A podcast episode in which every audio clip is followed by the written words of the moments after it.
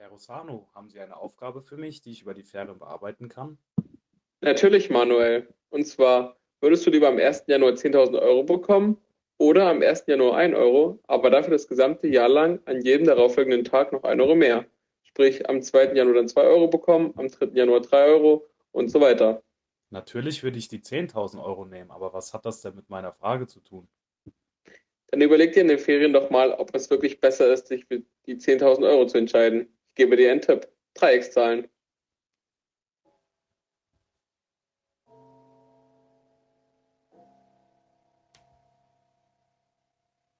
Herr Rossano, ich habe jetzt auch endlich verstanden, warum man nicht die 10.000 Euro nehmen sollte.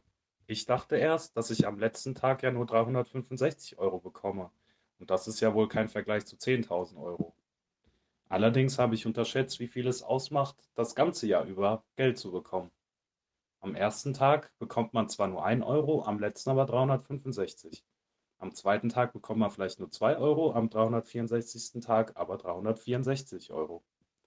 Wenn man immer den letzten mit dem ersten Tag, den zweiten mit dem vorletzten Tag und so weiter addiert, kommt man immer auf dieselbe Zahl. In unserem Beispiel 366 Euro.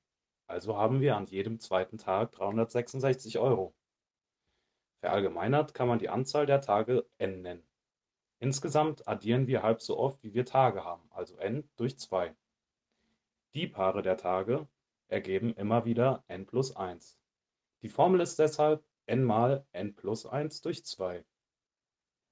Bei Ihrem Beispiel sind es wie gesagt bei der Hälfte der Tage 365 plus 1 Euro. Insgesamt also 66.795 Euro. Und ich hätte vor den Ferien noch sofort die 10.000 Euro genommen. Richtig, Manuel. Freut mich, dass dir das Thema so viel Spaß bereitet hat. Deswegen habe ich noch ein kniffligeres Beispiel für dich. Stell dir vor, du bekommst nach dem 365. Tag wieder so lange 1 Euro weniger als am Vortag, bis du irgendwann kein Geld mehr bekommst. Wie könnte man ausrechnen, wie viel Geld du dann insgesamt bekommen hast? Kann ich dann nicht einfach zweimal die Dreieckszahl bis 365 nehmen? Keine schlechte Idee, aber ganz so einfach geht das nicht. Würdest du zweimal die Dreieckszahl nehmen, hättest du ja auch zweimal die 365 drinne. Aber dieser Tag wird ja nicht doppelt genommen. Also da müsste ich ja die Dreieckszahl plus die Dreieckszahl minus den letzten Schritt nehmen. Die Formel der Dreieckszahl lautet ja, wie eben gesagt, n mal n plus 1 durch 2 und die Formel der um einen Schritt verschobenen Dreieckszahl dementsprechend n mal n minus 1 durch 2. Als Formel ausgedrückt dann n mal n plus 1 durch 2 plus n mal n minus 1 durch 2. Sehr gut. Und das ist die sogenannte Treppenzahl. Stellen wir diese Formel noch weiter um, erhalten wir n Quadrat. Also ist die Treppenzahl einfach eine andere Darstellung der Quadratzahl. Also müssen wir die 365 zum Quadrat rechnen. Ja, genau. Und so erhält man 133.225 Euro.